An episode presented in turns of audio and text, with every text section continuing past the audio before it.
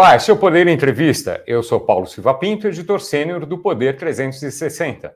E eu sou Mariana Halbert, repórter no Poder 360. Nós vamos entrevistar hoje o deputado federal Lindbergh Farias, do PT do Rio de Janeiro. Lindbergh Farias tem 53 anos, é vice-líder do governo no Congresso. Foi presidente da UNE, a União Nacional dos Estudantes, em 1992.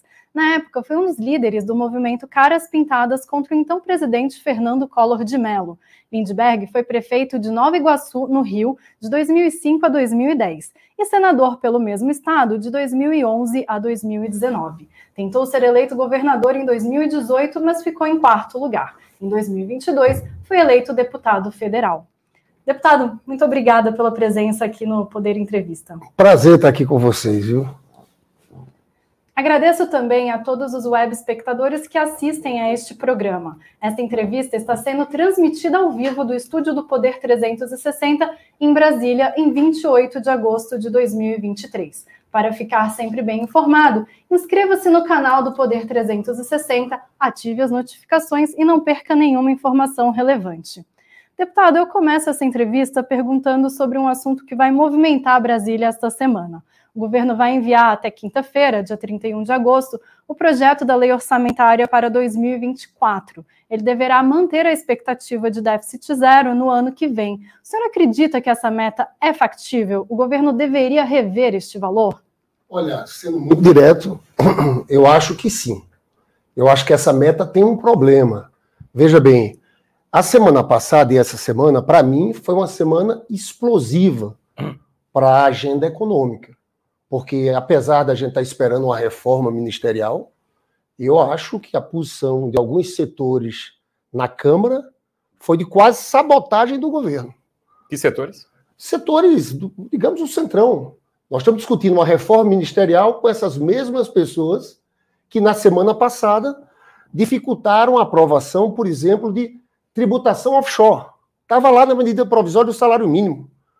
Ou seja, você é, ia dar isenção até dois salários mínimos do imposto de renda, até R$ 2.600, mas a forma de compensar era cobrando de empresas em paraísos fiscais, nada mais justo. Saiu da medida provisória.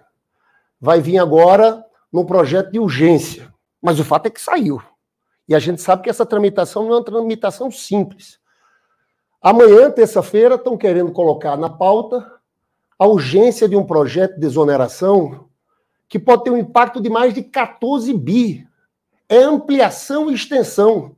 Então veja, como é que vai se cumprir uma meta de resultado primário zero com essas posições do Congresso? Agora, se não for fixado em zero o, o, o superávit, enfim, o resultado para o próximo ano, para 2024, não vai ficar mais difícil para o Banco Central baixar os juros? Sim, mas veja bem, eu, eu tenho um. Eu desde o começo eu acho que teve um problema de origem. Eu acho que foi muito apertado é, falar em resultado primário zero. Eu acho que o Haddad podia ter anunciado ali menos 0,5, né? porque esse ano a arrecadação está caindo, infelizmente. O ano passado foi um ano atípico. Você teve distribuição de dividendos da Petrobras muito alto, coisa que todo mundo sabia que esse ano não aconteceria. Teve o dinheiro que entrou da privatização da Eletrobras. Então, eu creio que desde o começo teve um problema. Eu, inclusive, Discordei porque eu quero que o governo dê certo. A gente quer que as coisas aconteçam, entendeu? Eu achava mais fácil, mais factível a gente ter falado num déficit primário menos 0,5. Então já estava apertado desde o início. Né? Agora, com essas mudanças agora do Congresso, o Congresso tem que ter responsabilidade, porque pior é a gente. Veja bem, qual é a previsão de déficit primário pelo mercado? Menos 0,75. Então, dá para o governo tentar ajustar sua posição em relação à posição do mercado. Porque o pior é a gente ir para o próximo ano com a meta inexequível, que a gente vai saber que não vai cumprir. Aí você sabe. Aí o que acontece no próximo ano? Contingenciamento. Na minha avaliação, pode haver um contingenciamento de até 56 bilhões. Isso é para obras, é para investimento do PAC. Eu acho melhor a gente se antecipar a esperar que esse cenário aconteça. E um cenário a gente não cumprir a meta. Também é pior. Aí no outro ano tem mais condicionalidades. Em vez de você poder gastar 70% do que arrecada, só 50%. Entram outras condicionalidades, impedimento de reajuste servidor. Então, eu acho melhor a gente enfrentar esse problema. Tem uma agenda muito grande pela frente, né? CARF, que tem que votar no Senado, fundos exclusivos que vão vir também. Então, é um desafio muito grande. Eu sou defensor da tese que, por mais que o orçamento na quinta-feira venha com resultado primário zero, a gente ainda pode mexer na LDO, que aí tem um ajuste no orçamento. Mesmo que isso adie a redução de juros? Eu não creio que adiaria. Eu acho que a taxa de juros, hoje estava lendo uma matéria interessante no valor econômico, tem que cair de forma mais consistente. Eu defendo que na próxima caia um ponto, um ponto, depois zero meio, porque a nossa taxa de juros está muito alta. E a inflação caiu muito, esse é o fato. A inflação caiu muito. Nós chegamos em, no meio do ano 3,16. Vamos chegar ao final do ano, porque isso é esperado, algo em torno de 4,9. Vai subir um pouquinho. É, vai subir, já é, já é, já é esperado. Então, veja, não é algo dramático. Então, eu acho que dá para baixar e eu acho que é ser realista. Porque, veja bem, se o mercado diz que, a, que o déficit primário é 0,75, estou falando aqui de vários estudos de instituições financeiras, com seus departamentos, porque só nós, eu li o relatório do Tesouro das contas do semestre, né? É, tá escrito ali, entendeu? Eu não, eu não acho que a gente deva continuar com essa meta de resultado primário zero. Eu acho que pode comprometer muito o governo do presidente Lula e a execução do PAC. O senhor falou que um do, uma das formas de se resolver isso poderia ser alterar a LDO no Congresso. Há apoio para isso? O senhor já conversou com outros partidos e qual seria exatamente essa alteração na LDO? Olha, o relator Danilo Fortes tem dado entrevistas muito razoáveis.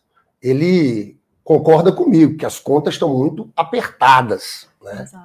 O que, que eu acho que vai acontecer? Eu acho que essas medidas, o Congresso aprovando essa desoneração aqui agora, matou déficit primário zero. Hum. Matou. Matou. Eu volto a repetir nessa entrevista. Eu acho estranho, em meio a uma reforma ministerial, quase uma política de sabotagem à agenda econômica.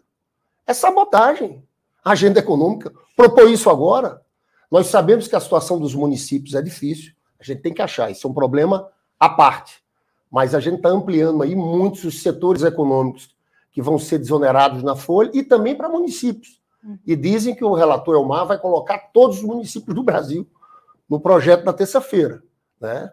Então, eu acho que o Congresso vai ter que assumir um pouco sua responsabilidade. Tá? Ele tem que saber que se, se vai criar esses gastos, essas despesas, ele vai ter que mexer na LDO e no orçamento. Senhor, desculpa, o senhor então está dizendo que é, essa questão, essa contribuição que o Congresso poderia dar e é, essa forma, né, como você está colocando, que o Congresso também não só não está ajudando, como também está atrapalhando o governo, é uma sabotagem por causa da demora da reforma ministerial? Olha, eu, eu acho que tem um problema da demora da reforma ministerial, mas tem um problema de agendas econômicas. O Congresso ele vai sempre reagir por posicionamentos ideológicos, a tributação dos mais ricos. Na verdade é que a gente tem um sistema tributário absurdo. O Haddad está completamente correto. Veja bem, é, qualquer trabalhador que tem rendimentos paga imposto de renda. Se você ganha 3 mil, 4 mil reais, você está pagando imposto de renda aqui no Brasil. Né? Uhum. Quem faz uma aplicação financeira aqui no Brasil, paga. Paga. Agora, quando você tem uma empresa offshore, fora do país, você lembra que surgiu na época, Paulo Guedes tinha um, Roberto Campos Neto tinha outro. Esse pessoal só paga quando retirar o dinheiro de lá. Às vezes esse dinheiro nunca é retirado, passa de família a família. Aqui no Brasil, eles tinham que ter o Come Cotas, como quem faz aplicação financeira no país, que é a classe média alta que faz, ela paga. Os multimilionários não pagam. E tem os fundos exclusivos aqui no Brasil também, né? São fundos. É, onshore onshore, em grande parte acima de 10 milhões, que também é, são as mesmas regras que agora o governo quer taxar. Eu sinto uma resistência muito grande do Congresso. Tem um problema, que eu diria, ideológico e político, que é a dificuldade, uma reação a qualquer medida por parte do governo de justiça tributária taxando os mais ricos. O senhor foi presidente da CAI do Senado, foi prefeito, entende bastante de contas públicas. O senhor acha que, ao uh, fazer as, as metas, as previsões para o próximo ano, o ministro Fernando Haddad errou? Olha, eu acho que ele contas? fez um. Eu acho que o arcabouço veio muito apertado. Eu sempre tive uma preocupação muito grande de que isso travasse o governo do presidente Lula. E eu falava com números, eu acho que foi uma conta, porque veja bem, já tinha a previsão do Tesouro desde o ano passado que a arrecadação esse ano ia diminuir. Então, eu acho que, de fato, na hora de construírem as contas, os números, eu acho que eles não se atentaram que estavam propondo algo inexequível ou algo que poderia paralisar os investimentos do governo do presidente Lula. Eu, quando saiu o arcabouço, eu fui uma voz crítica. Fui uma voz crítica porque eu quero que o governo dê certo. Eu acho que a gente que é do PT, que é do governo, a gente tem que estar apoiando o governo. Mas quando achar que tem alguma coisa errada, eu tenho o dever de tentar interferir de tentar ajudar. Né? Por isso que eu estou muito preocupado com essa situação, porque eu sei que não vai ter nada mais decepcionante para o presidente Lula do que contingenciar o PAC. Obras que vão estar acontecendo, a gente parar no meio do caminho. E é um contingenciamento bimestral, tá? Já pode começar em fevereiro do próximo ano. Então eu sou a favor que a gente tem que abrir o jogo, dizer, olha, com esse quadro com essa dificuldade de, de aumentar a arrecadação nesse Congresso Nacional. Com a diminuição da arrecadação que já está acontecendo esse ano, é melhor ajustar, chegar mais perto da previsão do mercado e propor um déficit de menos 0,5. Porque, para mim, seria trágico a gente ter esse contingenciamento e seria trágico também a gente não alcançar a meta no próximo ano. Porque o arcabouço traz penalidades muito fortes que pioram no outro ano. Você já conversou sobre isso diretamente com o ministro Haddad? Tentou propor, para ele, ele é, aceita, não aceita? Qual é a já, expectativa Eu já conversei, eu gosto muito do ministro Fernando Haddad, da sua capacidade, gosto mesmo pessoalmente. O problema é que eu estava com discordância, eu estava achando que estava errado. Ele defendeu, ele tinha uma expectativa em relação à arrecadação é, muito positiva. Eu torço para que dê certo essas tributações todas aqui. O Haddad está correto. Né? Colocar desoneração é um absurdo, também no sentido oposto. Mas é que eu acho que talvez ele não tenha entendido que esse ambiente no Congresso é um ambiente sempre muito difícil, muito duro. Né? E mais duro do que era antes. Eu acho que sim, porque está mais ideológico. Uhum. Né? A pauta de defesa do sistema financeiro, uhum. é, dessa tributação é, mais progressiva, é uma pauta que tem uma resistência ideológica muito grande. É um Congresso conservador. Né? É, mas eu espero, nesse momento, um mínimo de boa vontade. Já que aprovaram o arcabouço, sejam coerentes. Aprovem essas medidas de arrecadação e vamos tirar da pauta esse projeto de desoneração. Não dá para votar essa semana. É, o arcabouço, o marco fiscal, enfim, uh, terá que ser alterado na sua avaliação? Seria desejável alterar as regras que foram aprovadas? Olha, eu sou um crítico do arcabouço, porque eu, eu, a minha preocupação qual é? É na política, crescimento econômico. É, nós vamos ter um crescimento esse ano de 2,4, 2,5.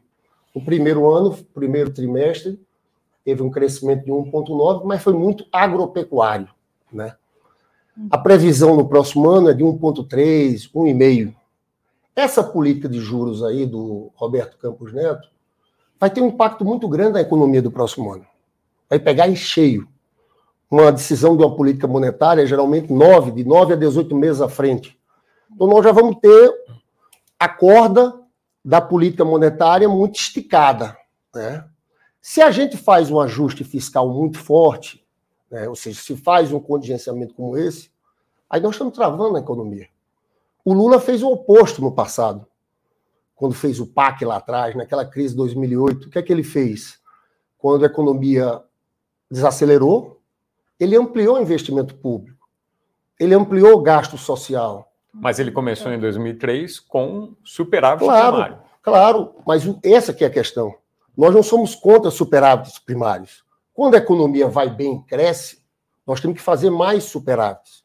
Quando a economia desacelera, aí é necessário aumentar investimento, né? que até deve. Né? Você veja, a dívida no governo do Lula aumentou, caiu de 60% para 37%. Chegou a 34% o governo da, da Dilma. Então a gente não foi responsável fiscalmente. Isso, isso não é verdade.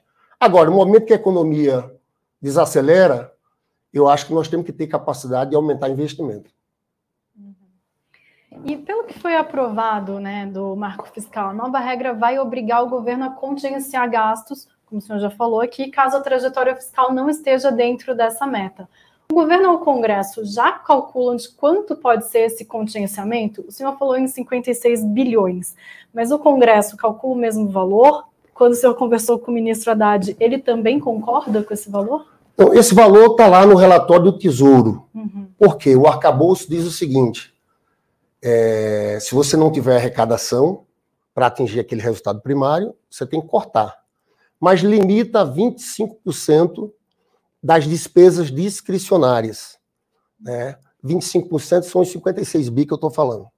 Como eu acho que o número está muito distante, eu acho que o contingenciamento vai ser o máximo. Né? Uhum. O que vai impactar funcionamento do, dos ministérios, que vai impactar investimentos, porque aquele piso de investimentos, Paulo, aquilo está na loa, mas aquilo pode ser contingenciado. Então, eu acho, se a gente não mudar a meta do resultado primário, o contingenciamento vai ser o máximo, 56 bi. Uhum. Deputado, uh, uh, perguntando uh, de modo um pouco mais amplo sobre, sobre a relação entre o governo, economia, credibilidade, enfim, se o governo perder a, a credibilidade, para os agentes econômicos, a economia pode desandar? Olha, eu, eu tenho medo de um, de um. Nós temos uma situação de praticamente semi-estagnação. Porque isso não é uma situação só da economia brasileira. Nós estamos vivendo isso no mundo. Né? Nós estamos com política de juros no mundo inteiro. Tem gente trabalhando para que tenha um pouso suave, mas é um pouso. E tem gente que tem preocupação com recessão em alguns países do mundo. A China está desacelerando muito. Então, veja, eu tenho muita preocupação com o crescimento econômico, que a popularidade do Lula, a força do Lula, vai depender muito disso. A gente sabe, os nossos governos foram isso: era emprego, era economia crescendo, né? E é isso que o Lula quer fazer. Então, eu tenho, eu acho que essa, esse tema do crescimento econômico é um tema central para a gente. Eu diria, a estratégia central do governo Lula qual é? Colocar a economia crescer, distribuir renda, fazer o que a gente sempre fez. Se a gente vier com a situação de um e meio próximo ano, é muito ruim. Né?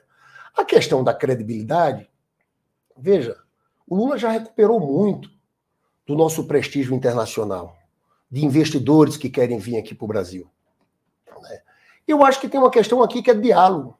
Quando eu falo em mudança da meta do resultado primário, é porque eu acho que é compreensível. Eu converso com muita gente do mercado. E eu mostro aqui as contas, eles não. Talvez seja meter na meta, mexer na meta. Quando eu pergunto, vai ter ruído? Eles, Pode ter ruído, vai ter ruído. Mas é melhor você antecipar, já que na minha avaliação é inexequível. Você perguntar para mim qual a chance da gente conseguir chegar no resultado primário de zero. Na minha avaliação, é zero. É zero de chance de chegar na meta do resultado primário de zero. É zero. Então não é melhor antecipar? Não é melhor criar um diálogo? Não é melhor debater abertamente, dizer, olha, eles estão tirando aqui, botando desoneração, isso vai ter impacto, do que prometer uma coisa impossível, que vai ter, aí teria consequências mais graves. Porque uma coisa é a gente prometer, no próximo resultado primário, zero, todo mundo saber que não vai ser zero. É? E aí, aí tem problemas. E é. como, como seria a dinâmica? O governo manda a proposta com zero e, e, vocês, o Congresso, modificam isso? Seria isso? Eu acho que nós vamos ter discussão agora na LDO, né? Que agora, depois de votar do arcabouço, vai ter reunião da Comissão Mista do Orçamento já na próxima quarta-feira, uhum. para tratar da LDO. Uhum. E o governo pode mandar alteração, seria para a LOA, seria para a LDO. Ou a gente começar um debate entre a gente, o próprio parlamento. Né? Um debate aberto. Eu estou fazendo questão de, de, de falar isso aqui abertamente, porque eu acho que é assim que a gente vai resolvendo as próprias desconfianças com o mercado, em cima de números. Todo mundo faz, calcula. A gente não sabe, vamos lá, a questão do CARF é muito importante, vai ser votada no Senado. É, tem gente que fala que isso pode gerar 40 bi no próximo ano, né? Mas eu já vi também tributaristas dizendo que vão recorrer. mas talvez a Petrobras tenha uma dívida que interesse a Petrobras, é paga 40 bi. Né? É, vamos ter a tramitação dos fundos, fundos exclusivos, offshore, tem as apostas que trancam a pauta a partir do dia 8 de janeiro, 8 de, de setembro. setembro, que tranca a pauta a partir do 8 de setembro. Isso. Teve aquele caso do ICMS que foi da STJ, que vai ter uma medida provisória, que também tem gente que fala em 90 bilhões, o Haddad eu já vi falando 90 milhões, também já vi tributo. Tem um grau de incerteza muito grande nessas contas todas, Mariana. Isso que eu ia falar, é, todas as receitas previstas dependem ou do Congresso ou de decisões judiciais. O governo não pode contar exatamente com essas receitas, né? Então, o, o governo deveria cortar despesas já também é, nesse esforço de tentar adequar, se adequar à meta. Mas veja, Onde poderia cortar também? É, eu, sou, eu, acho que é um equívoco. Nós vamos ter um orçamento para esse ano, um orçamento apertado. Não está fácil. Converse, conversei com a Simone Tebet, que ela diz não está fácil. Porque o arcabouço já apertou muito no orçamento. Isso. Além do orçamento, tem possibilidade de contingenciamento.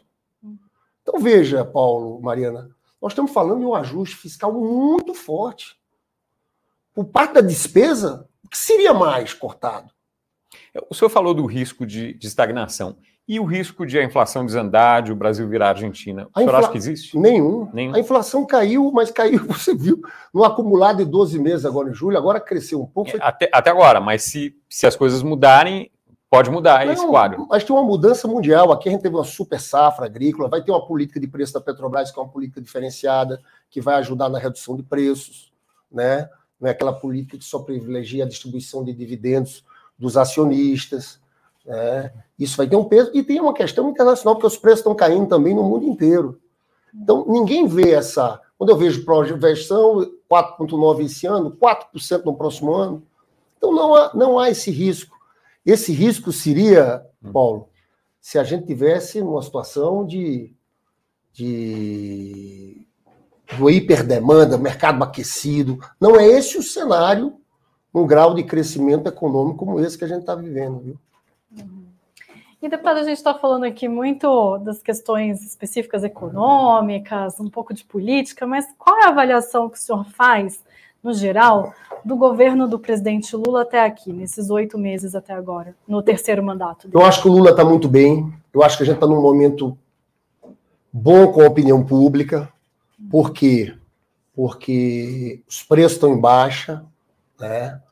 O desemprego está bem, o desemprego está baixo, algo em torno de 8%.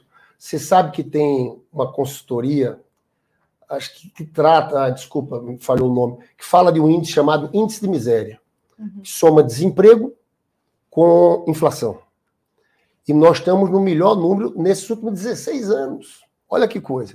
Então, isso atinge as pessoas. Né? Tem uma sensação boa, a popularidade do Lula está subindo.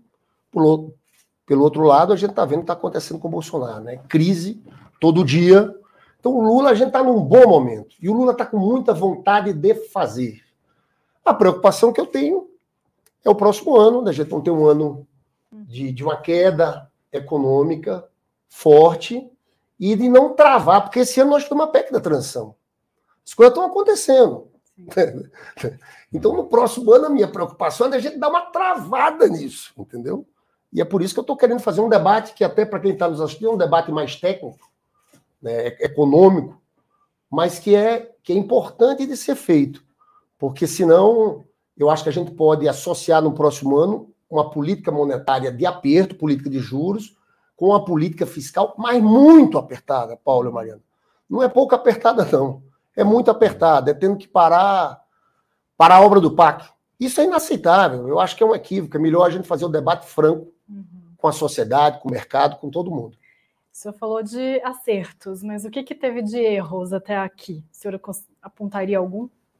Eu acho que o maior foi o arcabouço, do jeito que foi feito. Uhum. Eu, essa minha posição, essa posição minha, eu continuo achando que, que nós erramos, entendeu? Uhum. É, e acho que o presidente do Banco Central atrapalhou bastante o desempenho da economia esse ano e acho que no próximo ano também, com essa política monetária, porque na verdade os juros estavam subindo. Porque a inflação, quando caía, você manter 13,75 é taxa de juros reais subindo. Foi isso que aconteceu até agora. Agora caiu 0,5. Né? Isso vai ter um impacto para o próximo período. Mas, no geral, eu acho que o presidente tá, Lula está muito bem, com muita vontade, com muita disposição. A gente não pode, é porque a economia é o seguinte, viu? A economia mata.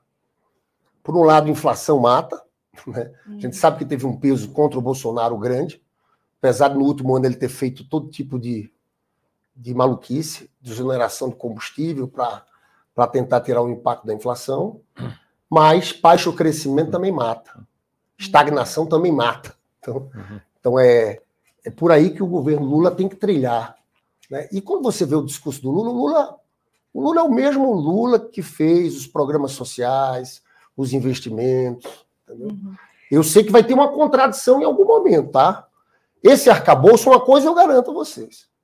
Esse arcabouço, em algum momento, vai ter contradição com o que o Lula quer fazer para o país. E aí, como é que vai resolver?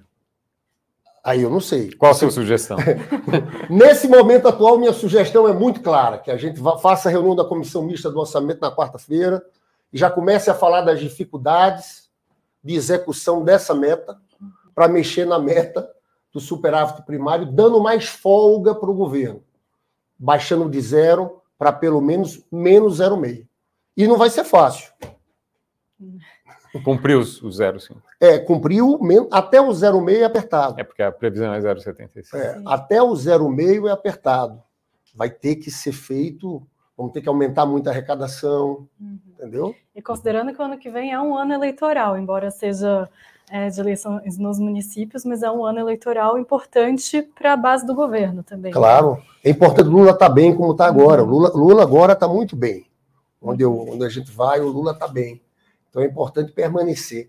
E esse instrumento do contingenciamento bimestral, é, de despesas na ponta, é, é muito equivocado. Porque você acaba parando uma obra que já começou, entendeu? Né? Você vai ter lá o Minha Casa Minha Vida. Você vai parar, aí volta daqui a dois meses, vai no conta-gotas. Uhum. Se transforma tudo muito mais caro. Por isso eu acho que a gente tem que ter mais previsibilidade nisso aí. Uhum. E, deputado, mudando um pouco de assunto, mas nem tanto assim, falando agora de reforma ministerial, é, partidos aliados do governo, como o PCdoB e o PSB, têm reclamado do espaço que devem perder nessa reforma. Eles alegam que o PT deveria cortar mais na carne, né? ou seja, o PT deveria ceder mais espaço do que esses partidos. O senhor considera essa crítica injusta? Não, o PSB tem três ministérios. Uhum. Tem bastante. São bons nomes que estão lá. Tem um vice-presidente. A gente não sabe ainda o que vai ser, né? Você falou em PCdoB. Eu não creio que a Luciana vá sair da ciência e tecnologia. Vamos ver. O que eu acho, na verdade, é o seguinte: se vai fazer reforma ministerial, faz, mas acerta o programa de governo. Entendeu? Não dá para a gente. Na semana que a gente está dizendo que o PP e republicanos vão entrar no governo, você vai voltar, votar uma pauta bomba como essa? Eu acho isso inaceitável. Eu não sei. Você tem que negociar tudo isso. Né? Então vamos lá, negocia PP e republicanos, mas vamos lá, vamos aprovar as medidas do Haddad para tributar os mais ricos. Mesmo entrando no governo, caso eles entrem, caso eles tenham ministros, eles já avisaram que não vão ter todos os votos. os partidos uh, continuarão independentes. Os partidos continuarão independentes. Uh, o senhor acha que essa reforma ministerial ela, ela vai ajudar o governo, efetivamente? Eu, eu acho dessa forma, veja bem, é, que não vão ter todos os votos, a gente sabe, porque tem uma turma, uma base que é bolsonarista, essa não vota na gente. Mas pelo menos a outra parte, eles tinham que concordar, que não dá é para entrar no governo e votar, por exemplo, esse projeto de ampliação da desoneração. É o mínimo. Vai entrar no governo para votar contra isso? Para acabar com qualquer chance do Haddad conseguir é, vitória nas suas propostas de aumento de arrecadação? Eu acho que esse, essa conversa tem que ter. Não pode o partido entrar, tem um governo, tem cargos, e se diz independente em relação ao governo, em relação às matérias. Então está entrando para quê? Tem meio. Eu acho que tem que haver um ajuste, uma conversa séria do presidente com esses partidos em cima dessa pauta, que é a pauta mais importante para a gente. Como é que vai ficar o desenho dessa reforma ministerial? O que, que o senhor acha que vai ser? Quem sabe, agora que Lula chegou de viagem, né? É claro que a gente já escutou muito falar é, portos e aeroportos, republicanos, isso, isso é que escuta. Sim, né? Uhum. Todo mundo escuta falar que o MDS quer uma parte, que o PP quer uma parte do MDS. O Lula não estava querendo dar, queria criar pequenas e médias. Micro e pequenas empresas. Micro e pequenas empresas, isso. que eles não queriam. Então, então, isso vai desenrolar agora com a chegada de Lula. Ele está, nesse momento que a gente está dando essa entrevista aqui agora, sancionando o aumento do salário mínimo, uhum. que eu acho que foi uma medida muito importante para reativar a economia. Claro que tem impacto, mas foi uma medida muito uhum. importante para reativar a economia, porque é um dinheiro que vai para a Previdência. Você sabe que na época do primeiro governo do Lula, o IPEA fez um estudo para tentar entender a criação daquele grande mercado de consumo de massas aqui no Brasil naquele momento. E mais do que o Bolsa Família, o grande, ah, nesse estudo, o grande ponto foi o aumento do salário mínimo, mas principalmente o impacto do salário mínimo na Previdência que a gente sabe que tem impactos fiscais, mas que tinha um papel de fazer a economia crescer nos pequenos municípios gigantesco. Uhum. Entendeu? Então vamos ver como é que o Lula vai é, fechar, digamos assim, essa um, reforma ministerial. Sai um anúncio ainda essa semana ou pode ficar para a próxima? Eu não, eu não sei dizer, mas eu li que vão tentar fechar essa semana. Hoje eu li nos jornais que vão tentar fechar essa semana. Eu espero que eles coloquem esses pontos de mérito, de programa de um mínimo de compromisso. Uhum. Quer dizer, o senhor acha que é aceitável esses partidos integrarem no governo, mas que eles têm que fazer mais pelo governo no Congresso, é isso? Claro, claro, não é. pode ser. Eu achei muito ruim a forma, Lula e Haddad viajando lá no encontro do BRICS, e eles torpedeando. Porque, veja bem, eu já falei aqui da tributação offshore, é, das desonerações, mas em relação ao arcabouço também. Né? Teve um projeto do Randolph que foi feito muito em diálogo com a Simone Tebet, que corrigia um pouco o orçamento do próximo ano. Uhum. Porque quando você coloca a inflação de julho a junho do outro ano, como eles colocaram no relatório do Cajado, a inflação é de 3,16. Todo mundo sabe que até o final do ano era de 4,9. Eles não toparam. É claro que a gente vai fazer isso via LDO, vai ter um acordo de fazer isso via LDO. Uhum. Mas foi uma uma má vontade, digamos assim, entendeu? Então eu acho que o Haddad e o Lula que chegaram, eles têm que desarmar essa pauta bomba dessa semana e a gente tem que convencer é, o colégio de líderes a retirar a votação da urgência é, da ampliação da desoneração. Eu acho que isso é decisivo para a gente essa semana. E tem uma outra reforma que também já está um pouco no horizonte, não é para agora, mas o presidente da Câmara, Arthur Lira, tem falado muito em fazer a reforma administrativa. O PT é historicamente contra é, essa reforma. Como que o senhor, o partido e o governo vão tratar com o presidente da Câmara sobre isso? É possível convencê-lo a não fazer essa reforma? Pois é, nós voltamos ao tema. Será que nós vamos ter, então, uma reforma ministerial é, que dê tranquilidade, que, que seguir em cima de um programa, de uma pauta em comum, uhum. porque essa não é a nossa pauta. Essa foi uma pauta derrotada nas eleições. Era a pauta do Bolsonaro. Uhum. Tá? O Lira devia ter encaminhado, teve a discussão da votação da reforma administrativa lá atrás. O nosso governo não. O PT tem posicionamento contrário, a gente vai lutar contra isso. E eu creio que o governo tem força. Porque para aprovar uma reforma administrativa, eles vão ter que mexer em Constituição, vão ter que ter 308 votos. Né? O governo vai se opor, nós do PT não aderiremos a essa proposta por nada. Se uh, em 2026, se a economia estiver crescendo e o Lula tiver à disposição, ele vai ser candidato à reeleição? Sim, sem sombra de dúvidas. É o nosso nome mais forte, é o nosso Pelé. Está muito bem com o povo, com muita vontade com muita vontade, está bem de saúde. Né? Eu acho que o Lula vai terminar esse governo bem, muito bem, sabe? Uhum. Porque ele já fez, ele sabe os caminhos. Né? Essas dificuldades que a gente fala aqui na economia, olha, eu não tenho dúvida de dizer que se a gente tiver um cenário de muita desaceleração, de estagnação, Lula vai repactuar isso, vai chamar os atores.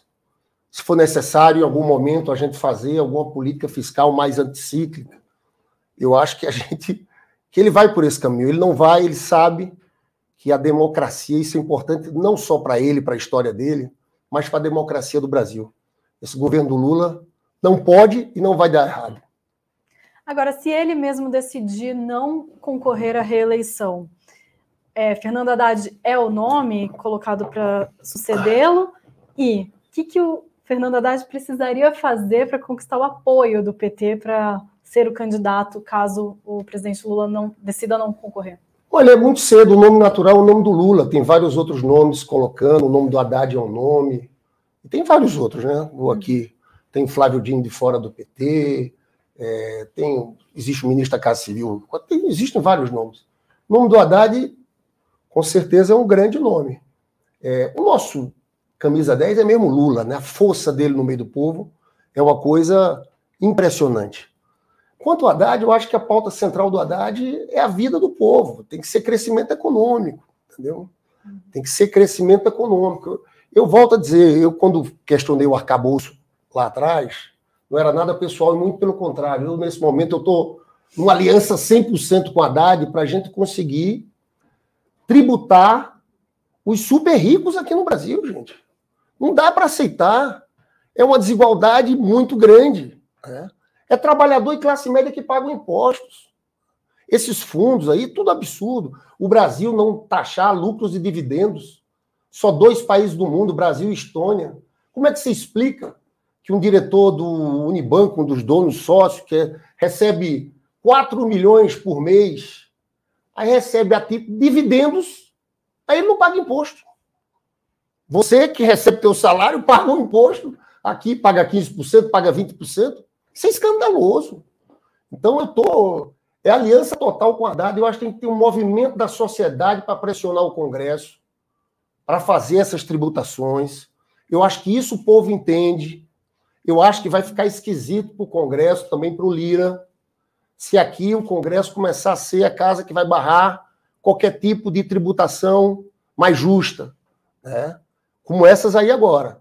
Porque essa de offshore, eu fico danado, eu fiquei com uma curiosidade nesse negócio offshore, porque estava tudo certo, colocar na medida provisória de salário mínimo. Estou falando de offshore, são empresas em paraísos fiscais.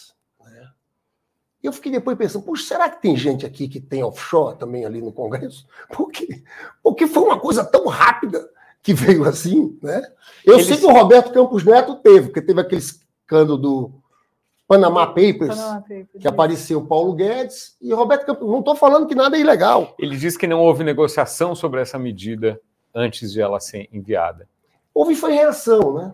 Reação porque é uma tributação que pega o andar de cima. Que pega o andar de cima. É muita gente dessa elite brasileira que tem essas offshores. Não são ilegais. Tem muita coisa ilegal nessas offshores. Tem muito dinheiro sujo aí. Né? Por isso é importante individualizar, saber quem é quem, uhum. quais são os brasileiros que têm aquelas contas. Mas a princípio elas são legais. Né? A princípio são legais, uhum. né? são legais. Apesar de, eu acho muito, um ex-ministro da Fazenda, o presidente do Banco Central, colocar lá fora para não pagar tributos, eu acho. É, eles tinham antes de assumir os cargos, né? É. Enfim. Tinham antes e ficaram também depois, né? Se afastaram do controle. Exato. É, é. Se afastar do controle. Mas veja bem, é, eu acho que a gente tem que fazer uma grande cruzada em relação a essa questão da, da tributação. Então, o, o Haddad vai depender muito disso, do desempenho da economia, se a economia estiver bem, uhum. se a gente retomar aquele ciclo do que foi do governo do presidente Lula, ele é um, um nome muito forte. Agora, deputado, só insistindo num ponto aqui. No, no, no começo do governo Lula, em 2003, quando teve superávit primário ali, que o governo fez aquele esforço, a economia não estava fácil, quer dizer, era, um, era, uma situação recessiva. Não foi uma política uh, anticíclica, foi não uma foi. política procíclica. E o, o, resultado disso foi uma, uma, conquista de credibilidade que veio e que, e que resultou na bonança que o senhor mencionou depois. Uh, não seria o caso de fazer esforços uh, novamente ou não neste momento? Você sabe que ali a gente tem uma vulnerabilidade, hum. vulnerabilidade externa. Nós não tínhamos essas reservas que a gente tem hoje. Aí. Mas internamente é um debate. A gente acha que aquele aperto ali começou com um aperto muito forte. Tem que faça avaliações distintas. Uhum. Mas o governo Lula, Lula começa a ganhar atração quando começa a fazer obras, quando começa a desenhar o PAC. Mas qual a sua avaliação? Houve exagero ali ou não? Eu acho que sim, ali no Palocci, sim. Eu não, eu não concordaria com aquela política. Apesar de entender que naquele momento o Brasil tinha vulnerabilidades, que hoje não tem. Quando dizem que o Brasil pode quebrar, isso, é uma loucura. O Brasil tem 360 bi de reservas. Né? Foi muita coisa, foram construídas nos nossos governos. Então não, há, não havia necessidade no momento como esse, entendeu, Paulo? Uhum. É, da gente fazer um, cavalo de pau na questão fiscal tão forçado. É uma situação diferente do passado, uhum. entendeu? E, e é por isso que eu acho que o grande desafio nosso e do presidente Lula é retomar é, o crescimento econômico, claro que mantendo credibilidade, dialogando com todos os setores, mostrando que o Brasil é um país seguro para se investir, mas retomar o crescimento é um pouco um mantra. Eu acho que isso é fundamental para o sucesso do governo Lula. Bom, antes de a gente concluir, tem alguma coisa que o senhor queira acrescentar que a gente não discutiu aqui? Não, acho que foi uma, uma boa conversa. Eu peço até desculpa, uma conversa mais em cima de temas econômicos, temas áridos. A gente fala muito no Congresso sobre a questão política. Eu acho que, que nós estamos vivendo uma crise muito grande da extrema-direita no Brasil. Mariana Paula. Essa crise aí envolvendo Bolsonaro Cada dia é um fato novo. Eu acho que é que, que o Bolsonaro vai acabar preso, não tem jeito, essa investigação está muito avançada. É. Agora, a popularidade dele não caiu como muitos esperavam. A que o senhor acha que se deve isso? Eu acho que vai ser um processo. Só que vai ter um julgamento. Vão ter vários julgamentos. Por exemplo, esse caso das joias vai ter um julgamento no Supremo. É, as pessoas vão depor todo dia. E isso vai entrando na cabeça das pessoas. Né? Vai aparecendo corrupção. Por exemplo, quebra do sigilo bancário dele, da Michelle Bolsonaro, vai ser devastador. É dinheiro entrando na conta, gente pagando conta da Michelle Bolsonaro. Então imagina isso todo dia, no julgamento. Aí eu acho que é diferente. É, acho que isso vai ter peso. Vai ter peso e eu acho que vai levar à prisão dele. E acho que a extrema-direita vai perder um pouco de força, apesar de ser um fato, a extrema-direita existe no Brasil, na América Latina, estamos vendo a situação da Argentina aí agora, mas eu acho que eles estão passando um momento de dificuldade, dificuldade, e o que a gente tem que fazer é governar bem, melhorar a vida do povo, para consolidar novamente a democracia no Brasil. Chega ao final essa edição do Poder Entrevista. Em nome do Jornal Digital Poder 360, eu agradeço ao deputado Lindbergh Farias. Obrigado, viu? Prazer enorme. Agradeço também a todos os web espectadores que assistiram este programa. Essa entrevista foi transmitida ao vivo do estúdio do Poder 360 em Brasília, em 28 de agosto de 2023. Para ficar sempre bem informado, inscreva-se no canal do Poder 360, ative as notificações e não perca nenhuma informação relevante. Muito obrigado e até a próxima.